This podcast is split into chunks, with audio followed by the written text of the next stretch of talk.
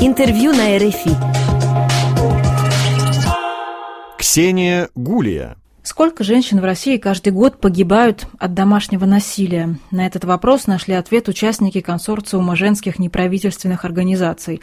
Изучив приговоры судов за 2018 год, они пришли к выводу, что за этот год 5000 женщин погибли в России от руки партнеров или родственников. Это почти две трети от всех убитых женщин. И это в 20 раз выше данных, обнародованных МВД, которое отчиталось только о 253 таких случаях. Обсуждаем эти новые данные с Сашей Граф, одной из авторок исследования, которое победило в онлайн-хакатоне социальных дата-проектов «Прожектор-2020». 21.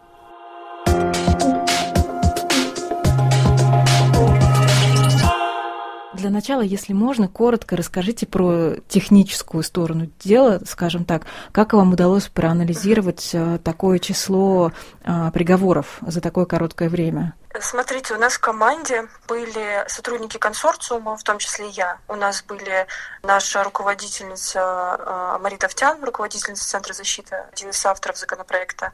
Был адвокат, с которым мы сотрудничаем, бывший исследователь, чтобы помогать нам изнутри понимать то, что мы получили. Также была я, я вообще фандрайзер, и еще наша пиарщица, но так как мы уже много работаем, долго работаем с темой домашнего насилия, мы прекрасно понимаем, с чем мы работаем. То есть у нас экспертный уровень был. Также также в нашу команду, благодаря Хакатону, попала Светлана Жучкова. Она аспирантка вышки. Она также преподает курсы по дата-аналитике.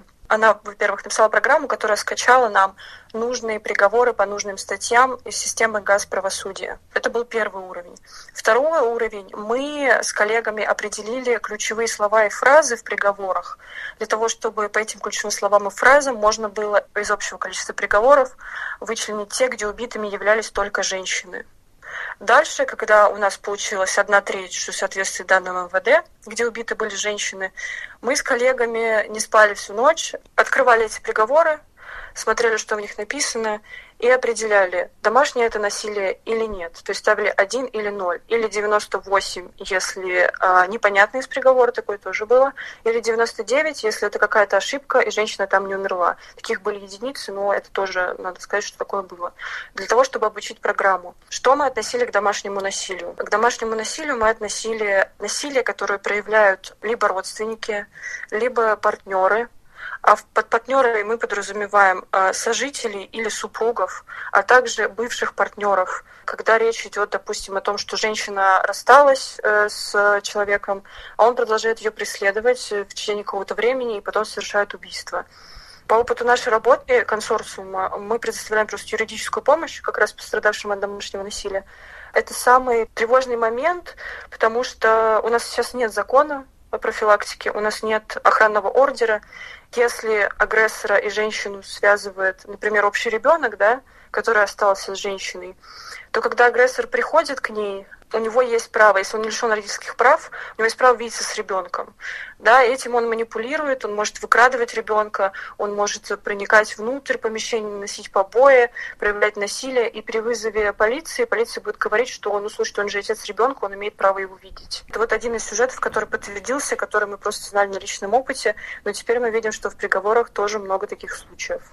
А как вот. вы объясняете такую разницу с официальной статистикой, которую приводит МВД? Что вообще в России с официальной статистикой по домашнему насилию? Кто ее производит? Какие-то ведомства? У нас, как я уже говорила, нет закона о профилактике, поэтому у нас нет прозрачных механизмов сбора этих данных. Ту цифру, которую приводит МВД за тот же 2018 год, они говорят о том, что было убито 253 женщины. Мы подозреваем, что это число именно убитых мужьями, где брак был официально зарегистрирован.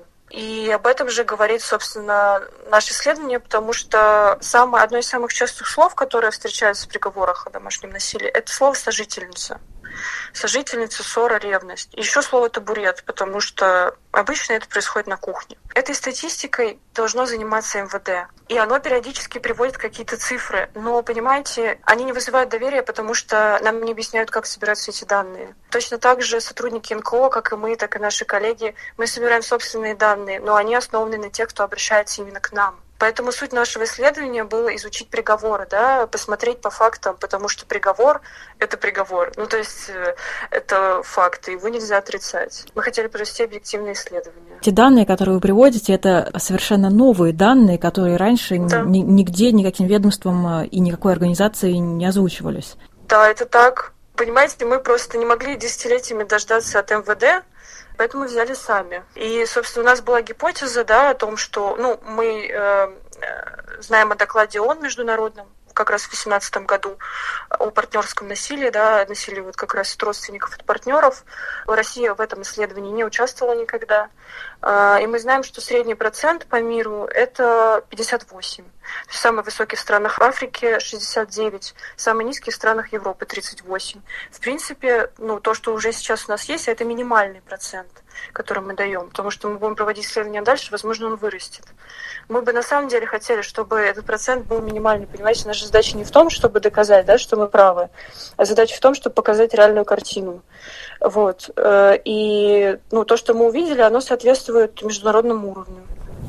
А если взять э, вообще всех убитых людей э, в России, э, и мужчин тоже, не только женщин, какой процент людей погибает э, от домашнего насилия? От общего количества мужчин и женщин убитых, в принципе, именно женщины, погибшие от домашнего насилия, это почти 20%, там 18,8%. Вот. Но, но тут нужно понимать, что мы смотрели именно по женщинам. Мужчины тоже есть, но мы не занимались исследованием убитых мужчин, потому что мы работаем с женщинами, да, и подавляющее количество э, тем, кому нужна помощь, это женщины. Вы уже сказали коротко о данных ООН. 61%, если сравнить с другими странами, может быть, с другими странами СНГ, я не знаю, если у вас данные, насколько это много или мало? Очень сложно говорить о том, много это или мало, потому что это все-таки жизни да, реальных женщин. Даже когда МВД нам говорило, что 253 женщины всего умерло, да, то для нас такое заявление было ну, очень неэтичным, да, потому что значит всего 20, 253 женщины, да, если бы их и правда было всего 253, это женщины, которые не должны были умирать и которым должны были помочь. Поэтому сложно сказать, много это или мало. Если мы сравниваем с Африкой, у нас меньше.